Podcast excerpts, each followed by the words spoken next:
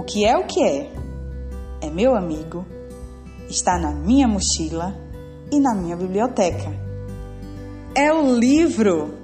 E hoje eu tenho um livro muito legal, com uma história muito bacana de um pequeno guerreiro chamado Curumim.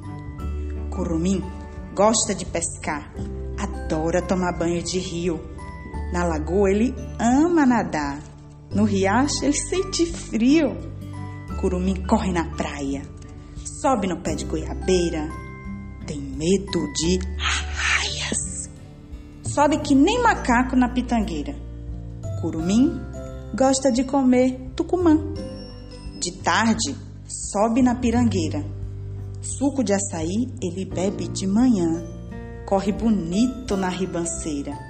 Cansado, olhando as estrelas à noite, Curumim dorme na rede, sonhando com frutas e brincadeiras. Sabe quem escreveu essa história?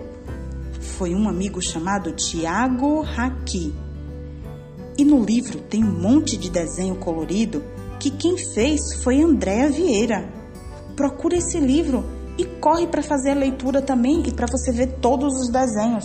Você vai se divertir muito.